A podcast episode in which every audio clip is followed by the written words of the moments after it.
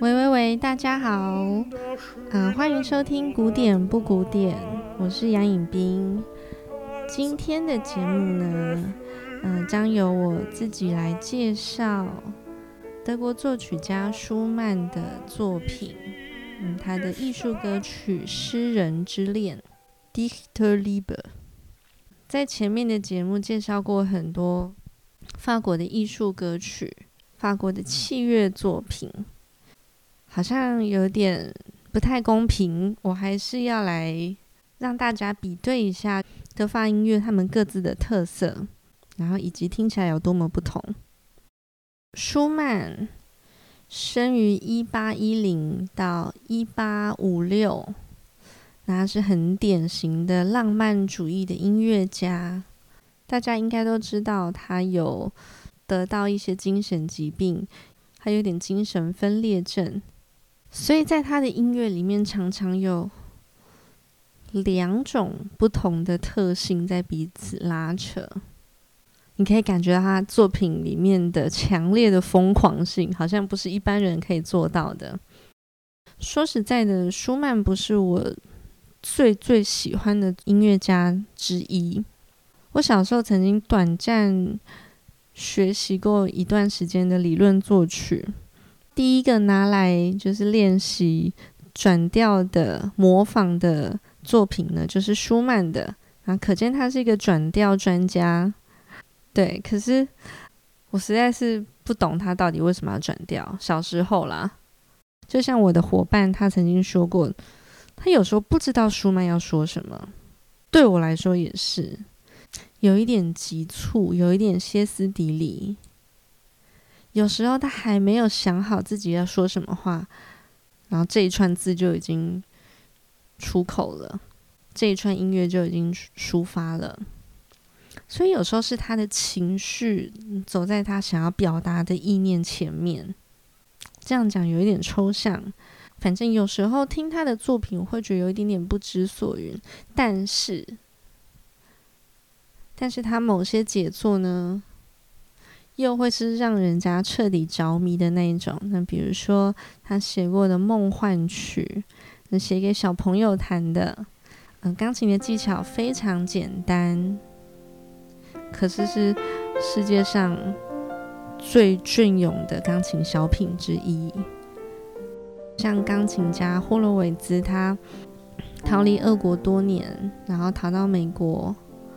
在睽违几十年，再次回到他的故乡，在莫斯科演奏舒曼的《梦幻曲》的时候，台下几乎所有人都哭了。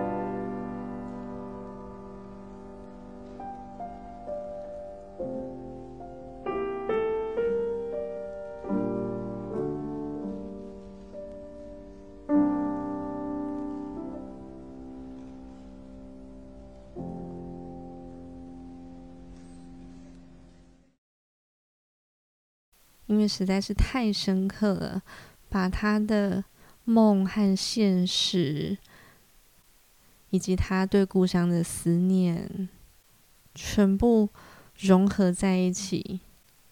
对，总之是一个非常非常美好的梦。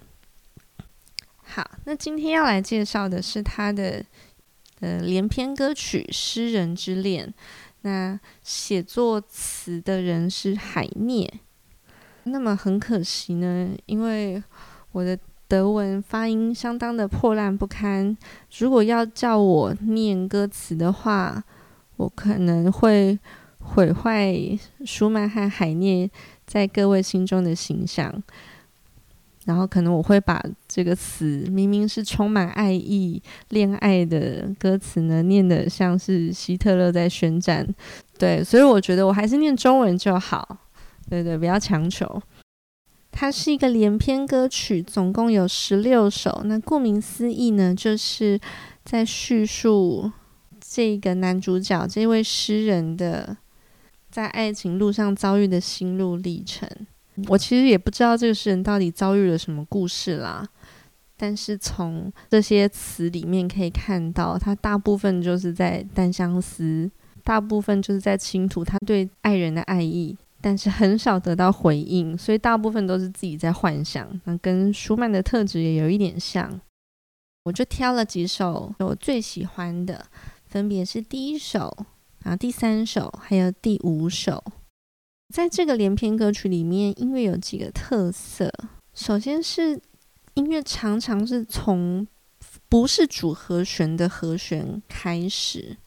怎么说呢？我们之前有介绍过，古典音乐就像是一个旅程，和弦里面的一级，在这个音乐里面常常是暗示着回家、到家的意思。离开一级就是开始这段旅程。所以，我们通常你知道，一段旅程是从家里出发，然后去外面经历一些东西，最后再回到家。所以，大部分的作品都是这样写作的，就是从一级开始，然后去各种级数，然后去别的调性，最后再回到原本主调的主和弦。啊，但是舒曼在这个连篇歌曲里面常常不是这么写的。首先，就是他的音乐都是从不是一集的和弦开始，然后例如第一首和第五首都是这样子。我们可以听一下第一首的开头。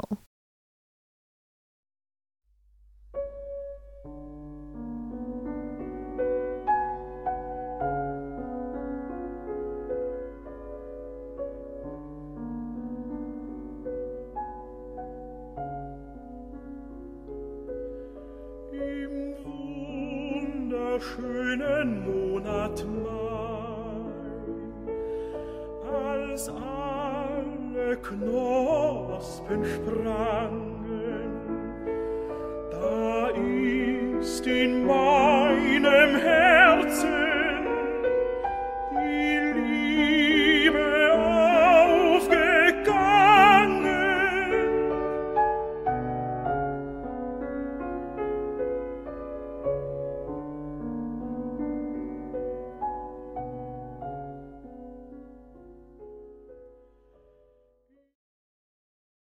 甚至他在曲子的最终，他也不肯回到一级，而停留在五级。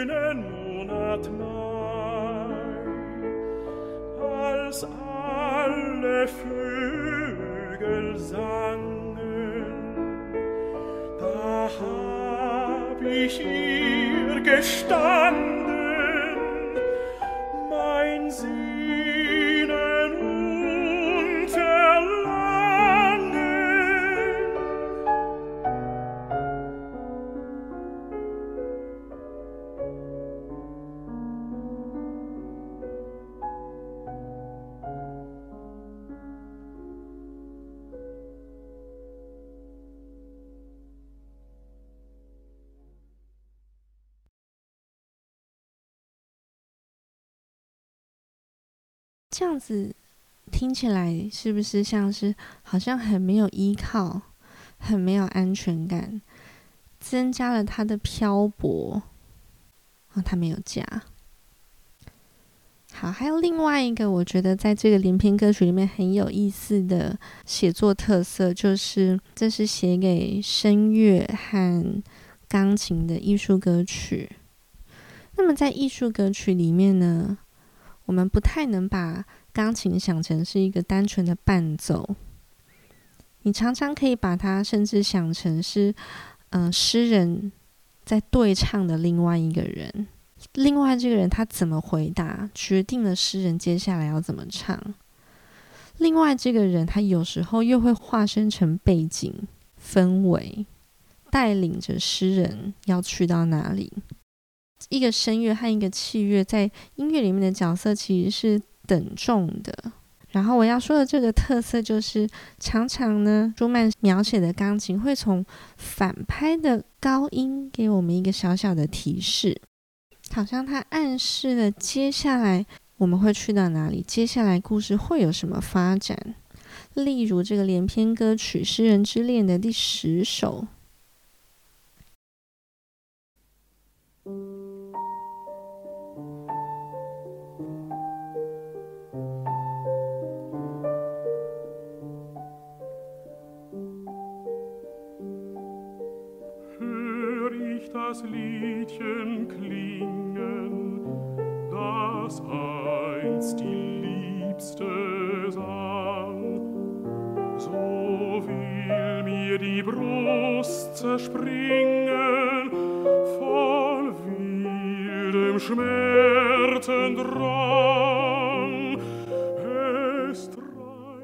钢琴的高音好像一盏探照灯，照亮了前面的路。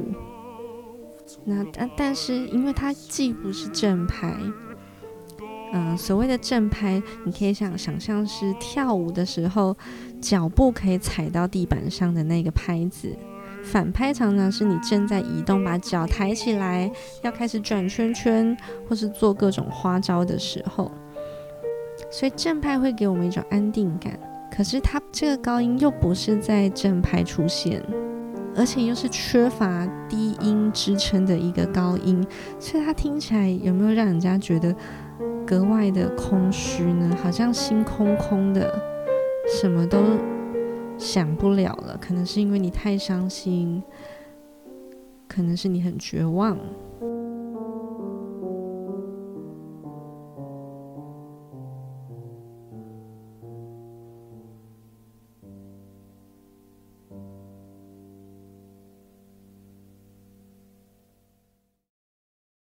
介绍完，我觉得这个呃连篇歌曲很有特色的写作方式之后呢，我们先从第一首开始听。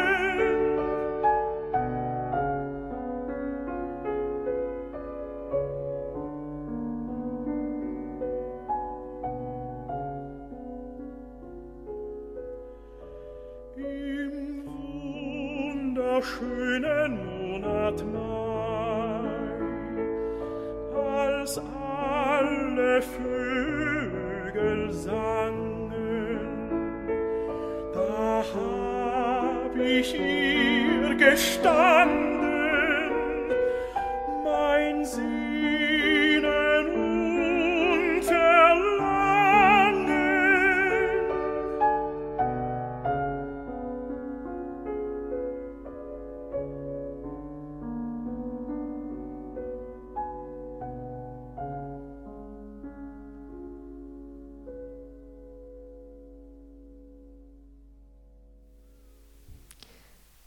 词说着：“在可爱明丽的五月，当所有的花蕾开放，爱情的黎明那时，也在我心里灿开。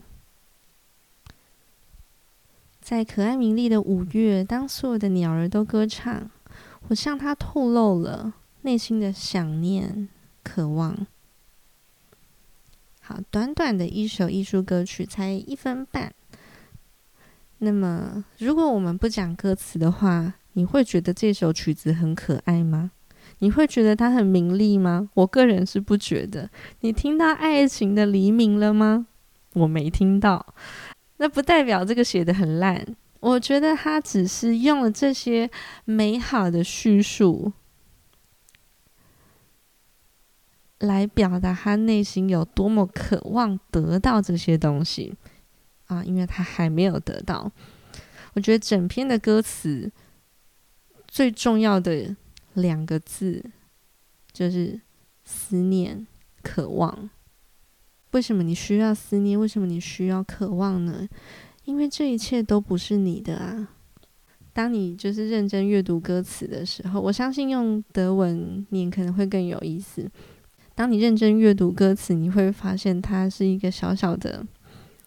有一点讽刺意味的词和曲，所以这首曲子听起来是有点酸涩的。然后就像我们刚刚说，它没有从一级出发，它也没有回到一级，它连一个根基可以立足的根基都没有，那它只能漂泊，它只能想念。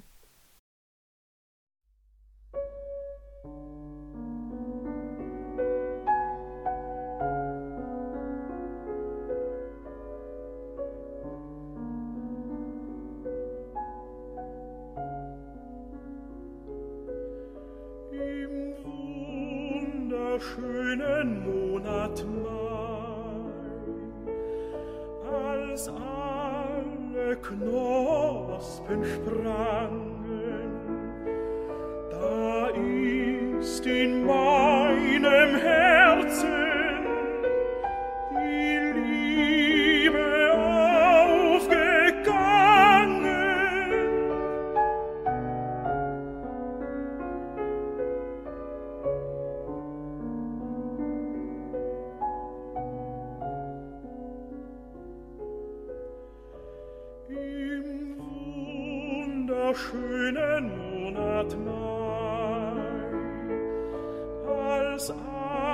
alle Vögel sangen, da hab ich hier gestanden,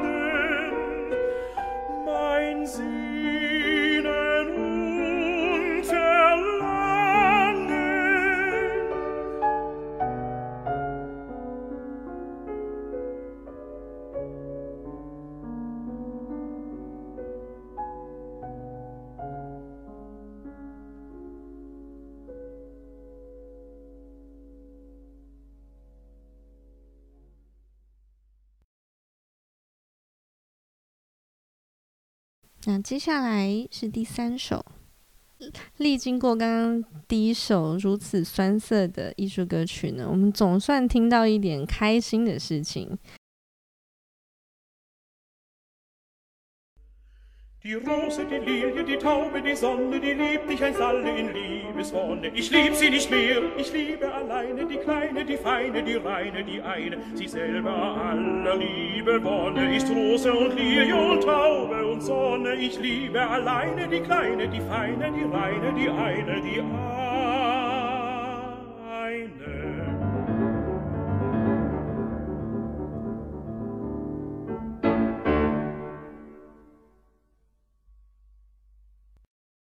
这首曲子的歌词，第三首的歌词在描述玫瑰啊、百合啊、鸽子啊、太阳啊，全部都是我以前最爱的事情，但我现在都不爱了。我只爱那个娇小、纤细、纯洁、唯一，它就是我的最爱，它就是玫瑰，它就是百合，它是鸽子，是太阳。它听起来非常的雀跃，好像迫不及待的告诉别人。你听这首曲子的节奏也是，不管是钢琴或是声乐，他们都迫不及待的向大家描述他爱情有多么的美好。怎么办？听起来有点可怜，听起来也像飞蛾扑火。毕竟他也讲到他的爱情也是太阳。嗯、这个词很有意思的是，嗯、他每次的结尾都是呢。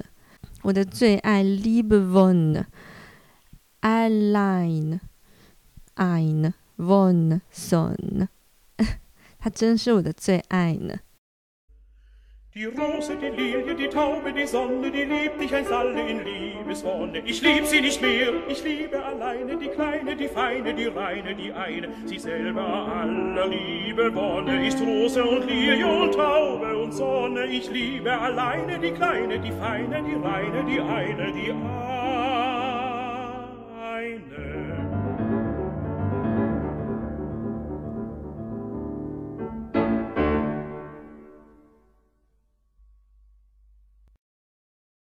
听完这个飞蛾扑火爱恋之歌之后，嗯，我要请大家来欣赏第五首，同时这也是这个连篇歌曲里面我最最最喜欢的一首。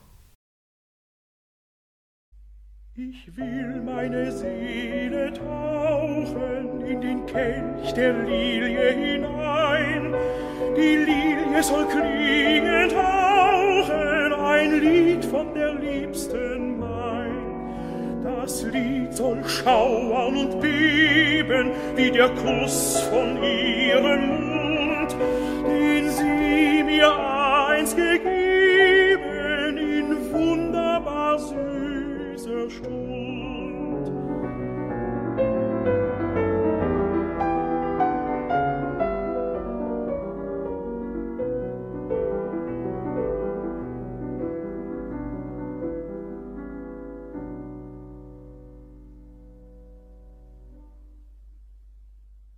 听到了前面第三首，那么兴奋的，却又好像是很渺小的飞蛾扑火，扑向他呢，像太阳一样的爱情。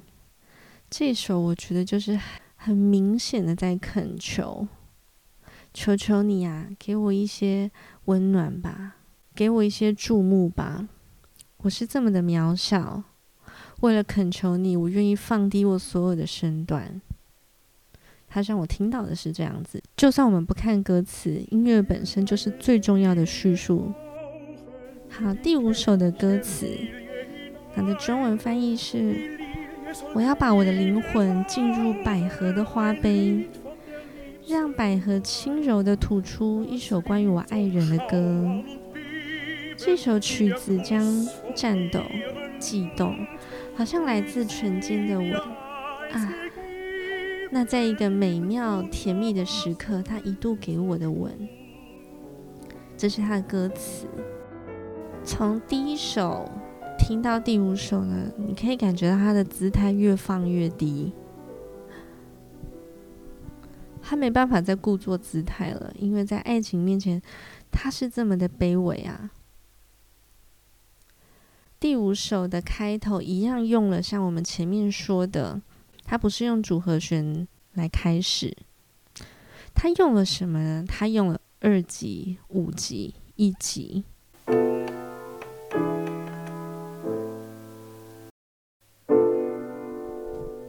二级、五级，回归到家的一级。二五一这个和弦进行呢，在音乐里面算是一个很典型、很普遍的进行级数。如果各位曾经弹过一点点钢琴的话，有弹过音阶和中指式，所有人弹的中指式就是二级、一级六四、五级，然后一级。所以这个二五一的行进其实是很常见的一种，可以说是音乐上面的公式。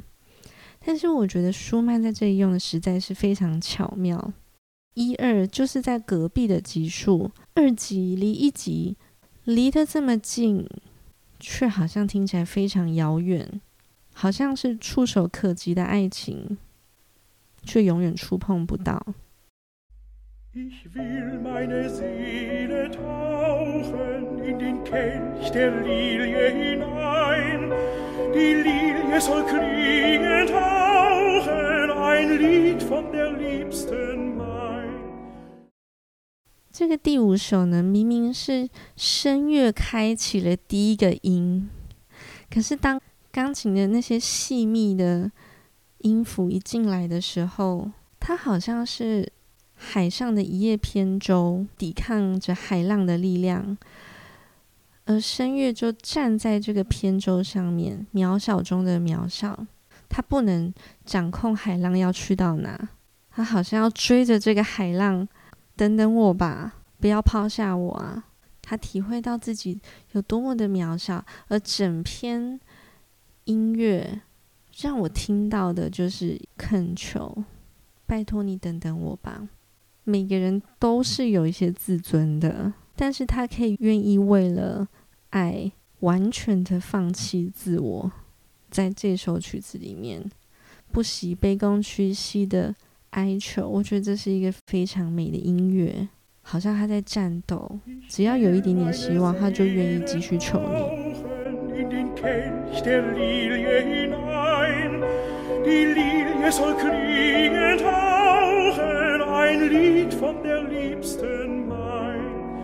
Das Lied soll schauern und beben, wie der Kuss von ihrem Mund, den sie mir einst gegeben in wunderbar süßer Stund.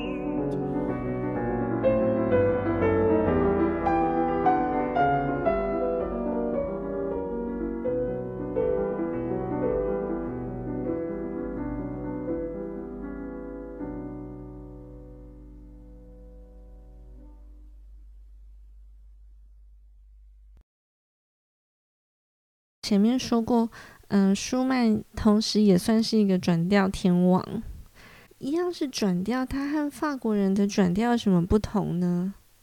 你听听舒曼的这些音乐的语言，有没有得过精神疾病？不关我们乐迷的事，但是你可以从他的音乐里面听到，他真的很玻璃心，他很情绪性，甚至有一点歇斯底里。那比较起法国派的转调，法国人看事情好像更刻意的云淡风轻。他们转调颜色的变换呢，好像是从第三者角度欣赏的，从阳光、从流水之间的倒影看着这个故事发展。而舒曼呢，他的转调嗯更尖锐，直接刺到你的心，会有点痛，有点揪心。这些艺术歌曲的特色就是它其实非常短暂，就像我们前面介绍那几首，一首就是一分钟、一分半、两分钟而已。可是它可以在这个短暂的时间，用好像小曲子的形式，表现出一个伟大的意境和作品。希望大家会喜欢今天的舒曼诗人之恋。那么，如同我前面说的，我只介绍了其中的三首。我个人最喜欢的三首，但是也欢迎大家去呃上网或者是找 CD，把这整篇的连篇歌曲给听完，可能又会有不同的见解和感触。那么下礼拜，我和我的伙伴呢会介绍贝多芬的作品，终于要介绍到我们的音乐巨人了。不管写小曲子、大曲子。啊，结构非常庞大的曲子，都是最伟大的一个巨人——贝多芬。请期待下一集，还有好好听完这一集，拜拜。